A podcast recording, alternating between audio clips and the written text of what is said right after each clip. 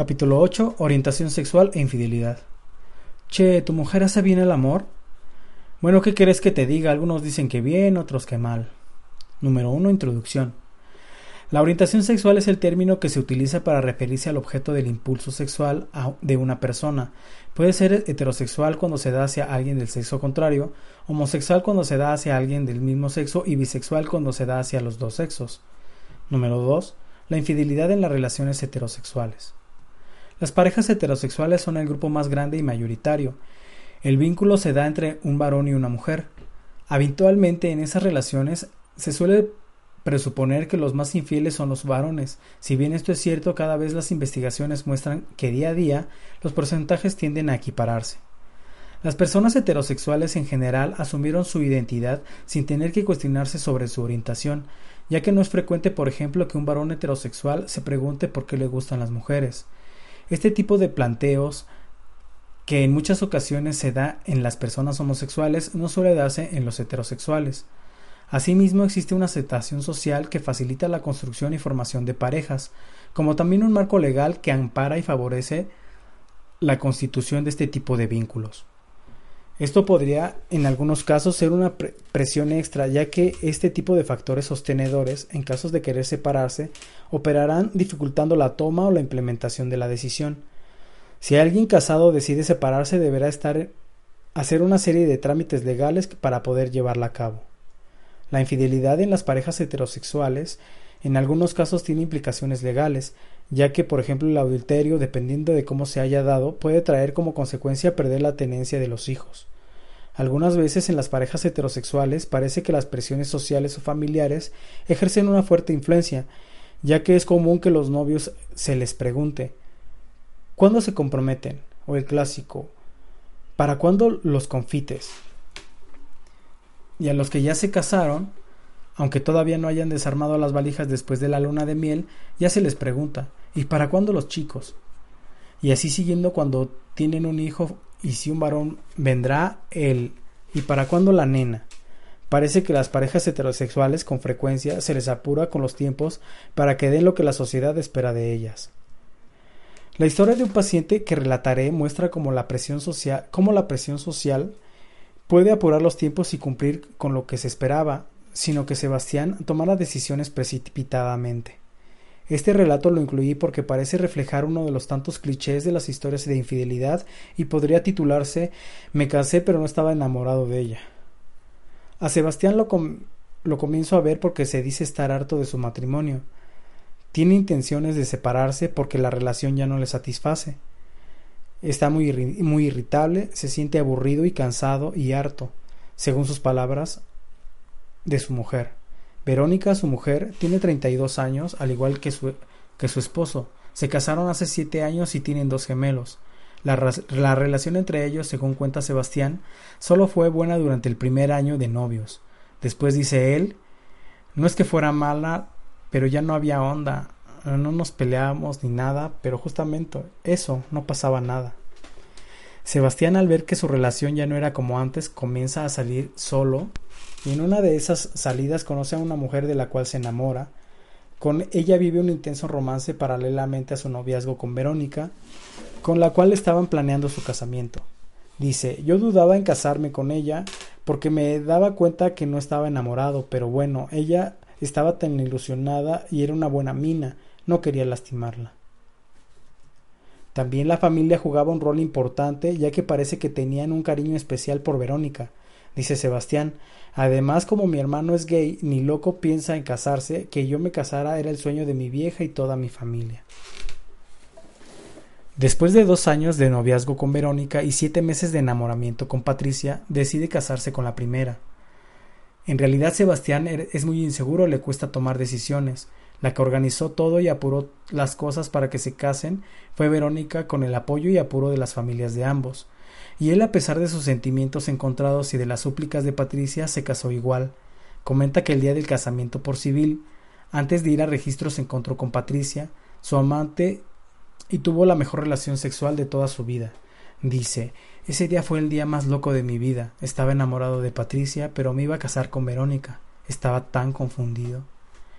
Me contaba que minutos antes del casamiento por la iglesia estaban hablando por teléfono con Patricia, quien le pedía por favor que no se case. Dice Los dos estábamos llorando, yo no sabía qué estaba haciendo, pero ya estaba todo planeado, no podía dar marcha atrás. Comenta que la madre lo escuchó hablando, lo vio llorando y se dio cuenta de lo que estaba pasando.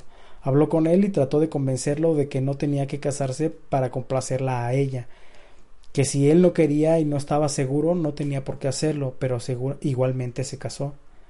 Se fueron de viaje al exterior y pasaron su luna de miel en una playa del Pacífico. Dice que estaba todo el tiempo pensando en Patricia y tratando de encontrar un tiempito para escaparse y llamarla por teléfono. Me decía, me la pasaba calculando la hora que era en Buenos Aires y ni te cuento lo que gasté en teléfono. Cuando volvieron de viaje se encontraron y con una y con bastante buen criterio, Patricia le planteó que la relación así no podría continuar, que ella no tenía intenciones de seguir como amantes, que, que él ya había elegido a su esposa y que era mejor separarse. Dice que al principio fue muy difícil para ambos, pero que después de unos meses se separaron, se separaron definitivamente. Sebastián actualmente está con su esposa. Ya tomó la decisión de separarse, pero todavía está juntando fuerzas para hacerlo. Y Patricia está nuevamente en pareja, aunque cada tanto ellos tienen algún encuentro esporádico en el que recuerdan viejas épocas. Número 3. La infidelidad en las relaciones homosexuales. Las parejas homosexuales comparten algunas características con las heterosexuales, pero también tienen algunas diferencias significativas. aspectos de aceptación o punición social son importantes para pensar cómo se dan las relaciones homosexuales, pero primeramente definamos qué se entiende por homosexualidad. Con el término homosexual se hace referencia en general a las personas que se sienten atraídas y mantienen relaciones sexuales con personas del mismo sexo. La cantidad de personas de orientación homosexual es significativa. Los estudios varían mucho en sus porcentajes y esto también difiere en función de cómo se defina la misma ya que hay personas que se sienten atraídas por otras de su mismo sexo, pero nunca llegan a tener relaciones sexuales con ellas. Otros que si bien tienen una vida heterosexual ocasionalmente mantienen encuentros homosexuales. Otras que tuvieron varias relaciones homosexuales en su adolescencia pero que en su adultez son heterosexuales o bisexuales, y así una infinidad de situaciones que se hace difícil clasificar de manera uniforme. La mayoría de los estudios dicen que entre el 2% y el 10% de la población general es homosexual, Existe una mayor cantidad de homosexuales varones que mujeres y parece que hay más bisexuales mujeres que varones. Los estudios señalan que aproximadamente el 70% de las personas admite haber tenido alguna experiencia homosexual en su vida, incluida su adolescencia. Todas estas cifras son muy generales, ya que hay que tener en cuenta los lugares donde estas investigaciones son llevadas a cabo, las épocas, la población sobre las que se toman las muestras y las categorías que se utilizan para clasificar, pero más allá de esto pueden servirnos para tener algunos datos orientativos. Hay que tener en cuenta la sociedad en donde estas relaciones se enmarcan, ya que todavía la homosexualidad es ilegal en alrededor de 50 países, International Lesbian and Gay Association 2000. Incluso para el año 1999, según Amnesty International, aún había ocho países que conservaban la pena capital para la homosexualidad. Incluso en países supuestamente abiertos y tolerantes, la aceptación de, de, la misma puede ser plena o parcial, ya que varía si los homosexuales viven en grandes centros urbanos o si lo hacen en pequeños pueblos o ciudades.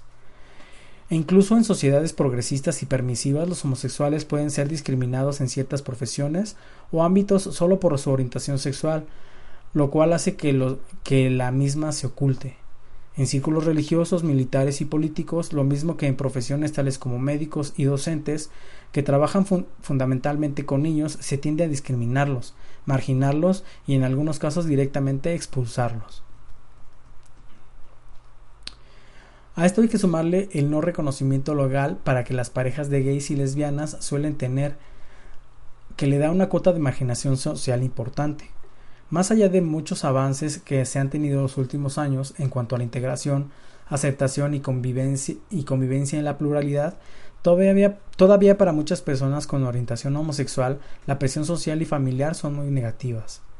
En los casos en donde la relación con el sistema social es hostil, la las, personas homosexuales, y más aún las parejas con dicha orientación, tienden a cerrarse o aislarse en comunidades, En estos casos las, las, infidelidades tienden a ser menos frecuentes en general, ya que las agresiones externas generan un efecto aglutinador con la pareja como forma de protección. Para hablar de las mujeres homosexuales usaré el término lesbiana y para referirme a los varones homosexuales el de gay. 3.1 Las lesbianas.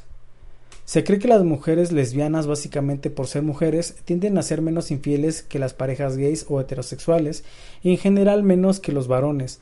Esto es observable en casi todas las culturas, si bien entre los occidentales, cuanto más desarrollada sea la sociedad, más se equiparan las cifras de infieles entre varones y las mujeres, aunque se siguen siendo más infieles los varones. Las mujeres lesbianas suelen sufrir una discriminación doble, debido a su condición de homosexual y de mujer. Si bien hay muchas parejas de mujeres lesbianas, en general viven su vida social en forma menos pública que sus pares gays. De, hecho, suele haber menos espacios para lesbianas como, tales como bares, discotecas, revistas u organizaciones que para varones gays. Las mujeres lesbianas en general tienden a mantener relaciones monógamas y fieles, pero cada vez están más abiertas a otras formas de relacionamiento y los engaños aparecen como cualquier otro tipo de pareja.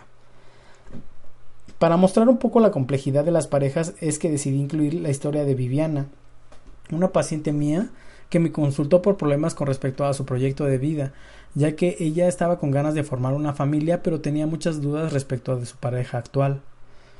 Viviana tenía, tiene 37 años, está en pareja con Susana hace 8 años y hace aproximadamente 5 años que están conviviendo. Como con tantas otras parejas, a ellas la rutina, la inercia y el paso del tiempo les fueron apagando la pasión y las ganas. Susana tiene una hija de 17 años que convive con ellas, con la cual ambas mantienen una excelente relación. Viviana asimismo se planteaba la posibilidad de también ser mamá, ya que para ella era muy importante poder tener un hijo. Para hacer más llevadera la relación, como Viviana decía, tenía relaciones ocasionales con otras personas. Estas siempre tuvieron la intención de ser simplemente un escape. Ella no pensaba en conseguir otra persona o en cortar su relación con Susana. Estas infidelidades nunca salieron a la luz, si bien su pareja pudo haber llegado a sospechar, en ningún momento se blanquearon dichos engaños. Como ellas referían, la relación era muy monótona, se, habían transformado en dos amigas y casi no tenían relaciones sexuales. Ambas habían llegado a la conclusión que debían ponerle un poco de onda a la misma, querían intentar salvar la relación antes de separarse, si no veían cambios significativos estaban dispuestas a hacerlo. Las dos eran personas muy razonables, con una buena capacidad de reflexión y se querían mucho. Ya habían intentado que resurgiera la pasión, pero no lo habían logrado. Susana tenía la fantasía de tener una relación sexual de tres y se le ocurrió que quizás eso podría ser algo que le pusiera un poco de emoción a la relación y no se iba a equivocar. Qué emoción la que le iba a poner. Cuando se lo comenta a Viviana, a esta le pareció bien, pero ella dijo que no se iba a encargar de conseguir a la tercera. Entonces la tarea quedó encomendada a Susana, que después de algunos contactos organiza una cita con una mujer que conoce por chat para concretar la fantasía habían combinado para encontrarse en un bar. Si había coincidencia y ganas irían a tener algo las tres, resultó que en el encuentro hubo un flechazo entre Viviana y Manuela, la tercera, dijo Viviana. Nos miramos y fue re loco. Me sentí atrapada. La deseaba como loca y me daba cuenta que a ella le pasaba lo mismo. Obviamente, como se me imaginarán, el encuentro fue muy bueno solo para ellas dos porque Susana se sintió excluida y no pudo disfrutar de la relación. Igualmente Viviana sentía que no tenía ganas de compartir a Manuela con su pareja. Es increíble con, con qué rapidez aparecen los sentimientos de exclusividad. Este encuentro precipitó una crisis en la pareja, ya que Viviana y Manuela comenzaron a vivir un romance tan fuerte que hizo que no pudieran y no quisieran ocultarlo. Susana no se dio cuenta en un primer momento de que su pareja se había enamorado de Manuela, pero pronto empezó a sospechar. Viviana comenzó a ausentarse mucho de su casa, empezó a recibir llamados telefónicos que le hacían cambiar el humor y se arreglaba más de lo común. Con todos estos datos Susana le plantea sus dudas y Viviana reconoce que se estaba viendo con aquella mujer que habían conocido juntas. A pesar de todo, Susana tenía intenciones de continuar con la relación, porque decía que se había dado cuenta lo importante que era lo que sentía por su pareja. Por otra parte, Viviana no sabía qué hacer porque tenía miedo de equivocarse, temía que el enamoramiento se agotara en un romance pasajero y no quería tomar una decisión precipitada y arriesgar una pareja de varios años por algo que quizás fuera una fugaz y efímera ilusión. La relación entre Manuela y Viviana se extendió por dos años, mientras Susana esperaba pacientemente que su pareja se definiera. Comenzó a salir sola y así se y así fue que conoció a una mujer con la que empezó a salir. Cuando Viviana se enteró de esa relación de su pareja, que ya llevaba un par de meses, no lo aguantó y decidió cortar con Manuela, porque dice haberse dado cuenta de que Susana era la mujer de su vida. Después de varias discusiones, peleas y separaciones temporales, finalmente ambas cortaron con sus amantes y volvieron a estar juntas en una relación monogámica sin terceros en el medio. 3.2 Los gays. En las parejas gays se piensa que por tratarse de una relación entre varones, la infidelidad está a la orden del día y si bien esto es cierto en algunos casos, parece ser que no se dan más infidelidades que las que se encuentran en parejas heterosexuales. Los varones gays tienen, al igual que los heterosexuales, varias opciones para tener sexo rápido. Los saunas, cines, prostíbulos y baños públicos son lugares en donde muchos varones encuentran sexo express y anónimo, pago en algunos casos, gratis en otros. En estos lugares es fácil encontrar a alguien con quien tener alguna aventura pasajera o tal vez algo de o, tal vez solo un encuentro fugaz. Esto es algo que las mujeres no tienen frecuentemente. Las posibilidades de engañar y tener una relación ocasional facilita que haya más infidelidades en los varones en general, independientemente de su orientación sexual. Entre algunas relaciones gays es común ver que tienen parejas abiertas en donde no hay exclusividad sexual. Existe un vínculo afectivo y una relación de pareja, pero está aceptado que cada uno tenga ocasionalmente relaciones sexuales con otras personas. Si bien esto no es la norma, hay algunas parejas que establecen este tipo de relaciones, en donde, la infidelidad ya no tiene las mismas implicaciones que en las parejas cerradas. Incluiré un caso para ejemplificar cómo puede darse una infidelidad en, una relación gay. Damián, de 27 años, convivía hacía dos años con Hugo, de 29 años. Tenían una muy buena relación desde hace casi tres años, pero en, los últimos meses la pareja había sufrido algunas crisis y altibajos. Un día tienen una pelea fuerte con discusiones, portazos y platos rotos, por la cual Hugo decide irse unos días a la casa de sus padres para pensar un poco sobre la relación y esperar que la, que la calma retornara. Se había asustado un poco por el nivel de agresividad al que habían llegado y no le interesaba seguir con la relación en esos términos, pero estaba realmente enamorado de su pareja. Por otro lado, Damián se tomó esos días en que su pareja se fue como unas vacaciones y llegó a pensar que la relación ya había terminado o estaba en proceso de hacerlo. Es así que decide salir un fin de semana y se encuentra con Matías, un chico de 22 años, amigo de un amigo, que le había conocido en una fiesta hace tiempo atrás. Desde que se vieron por primera vez hubo miradas cómplices y deseos encubiertos, pero nunca había pasado nada entre ellos hasta que una, esa noche se vuelven a encontrar pero en otros términos. Damián estaba solo y dispuesto a pasarla bien.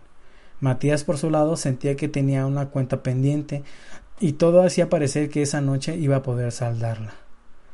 El encuentro entre ambos fue como un fogonazo de pasión y seducción. Damián estaba más simpático que nunca, sentía que había recuperado la frescura y las ganas de vivir que en su relación se habían dormido.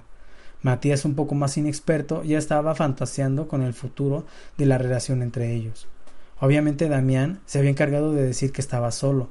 La frase fue nos peleamos y él se fue de la casa.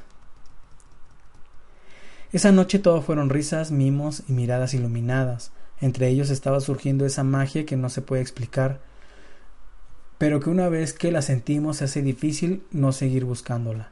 Ambos querían estar tranquilos, solos, sin gente alrededor, y Damián pensó que lo mejor era ir a su en algún momento Damián pensó que lo mejor era ir a su casa, ya que Matías vivía con sus padres y la opción de un hotel no le pareció buena.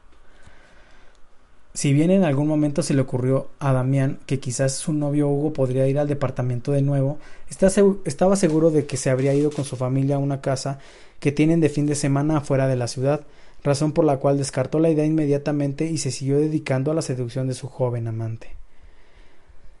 Así es que llegan al departamento de Damián y comienzan una romántica conversación con una suave música de fondo, besos y sonrisas que se van transformando de una dulce ternura a una intensa pasión. La mañana los encontró desnudos en la cama, a medio taparse y con felicidad en sus rostros, hasta que repentinamente se abrió la puerta del cuarto y Hugo apareció. La situación, como imaginarán, se trastocó y la calma se transformó en locura con gritos e insultos. Damián había olvidado que ese día, era el aniversario de su pareja. Cumplían tres años de estar juntos, razón por la cual Hugo quería darle una sorpresa. Y vaya si se la dio. Había vuelto para recuperar su relación, traía unas flores y, las facturas preferidas de Damián para el desayuno de la reconciliación.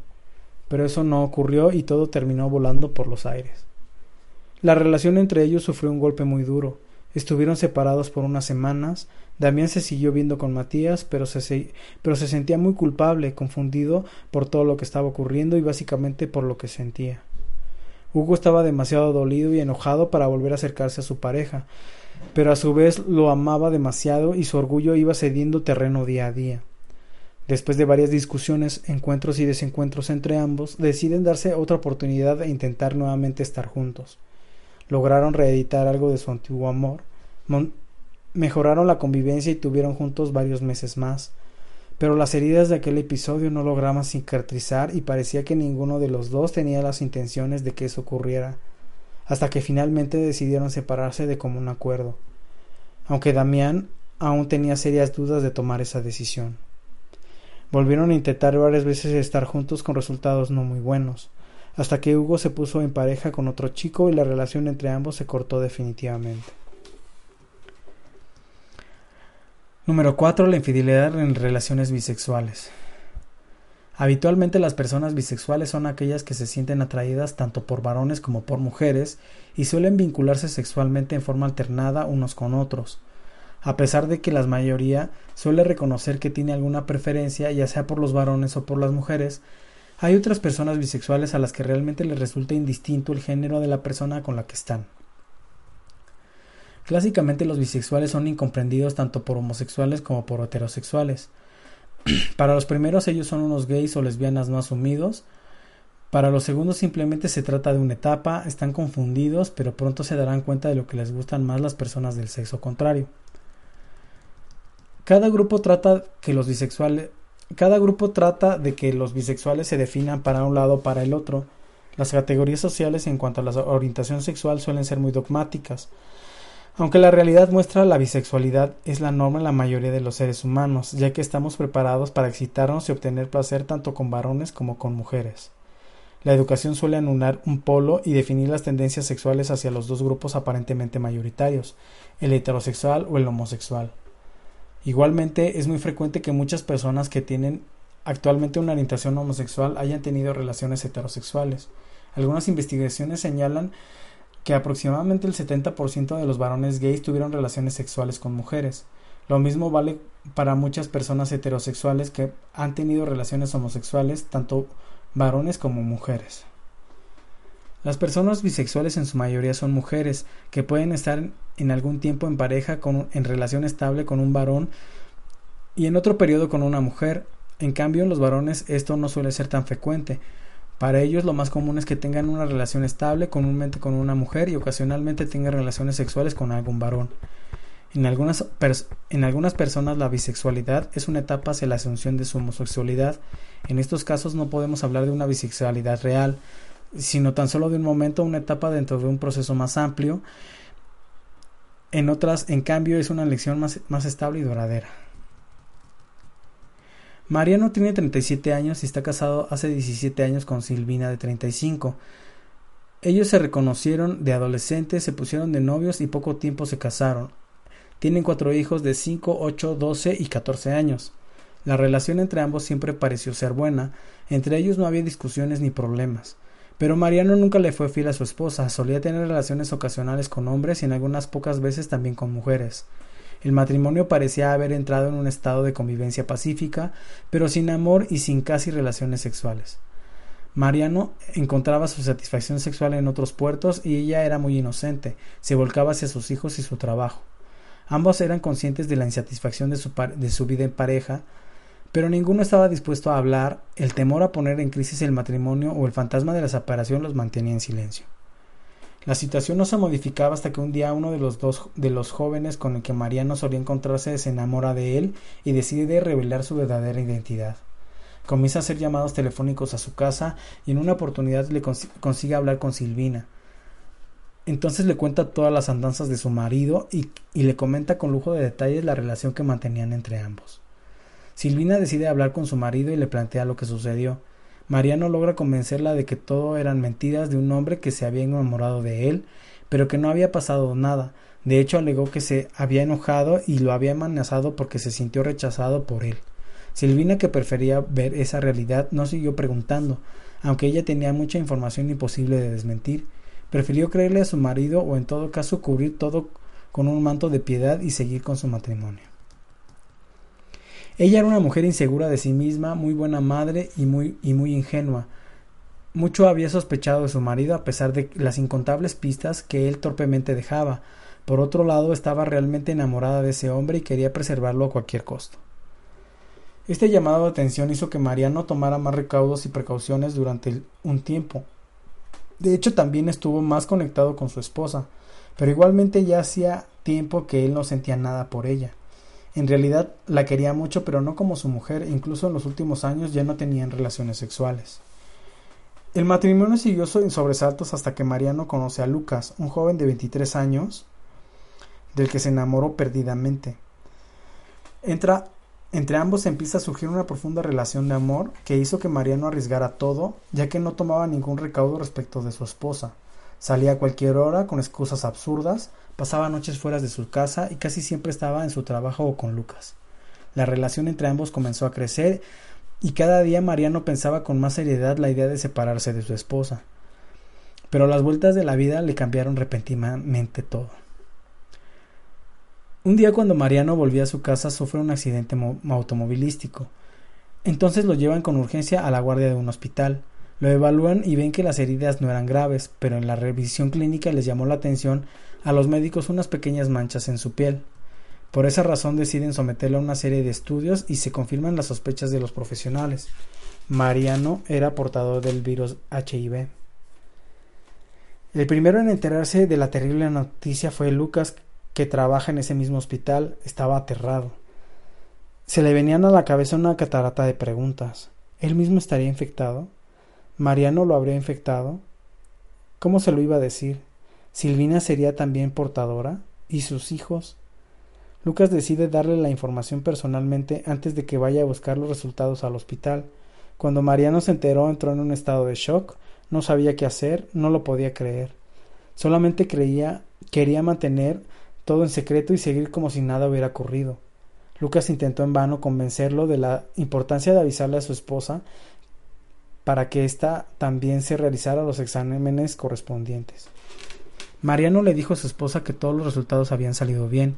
Tenía temor, ya que si hablaba tendría que reconocer sus infidelidades. Después de unas semanas y por el consejo de Lucas y su médico decidió decirle la verdad a su esposa. Ella cuando se enteró quedó choqueada.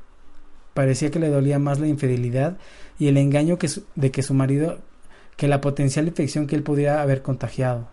Gracias a Dios todos los tests para HIV dieron negativos, tanto en Silvina como en sus hijos y también en Lucas. Ahora la pregunta es ¿qué iría a pasar con su matrimonio y con la relación con su amante? Su esposa lo perdonó a pesar de que él hizo su esposa lo perdonó a pesar de que él no hizo un pedido explícito. Lucas, que estaba todavía enamorado de Mariano, consideró que era mejor alejarse, al ver cómo la persona que amaba había recuperado la capacidad de disfrutar con su familia. Mariano, por otro lado, valoró mucho lo que tenía y no había apreciado, el afecto de sus hijos y el amor de su esposa. Si bien estaba enamorado de Lucas, prefirió dejarlo libre y, eligió a su familia. Lucas y Mariano intentaron dejar de verse en varias oportunidades, pero el amor es más fuerte y a cada charla y despedida le seguían llantos y llamados desesperados hasta que luego de varios meses pudieron despedirse, sabiendo que estaban tomando la decisión correcta a pesar de todo.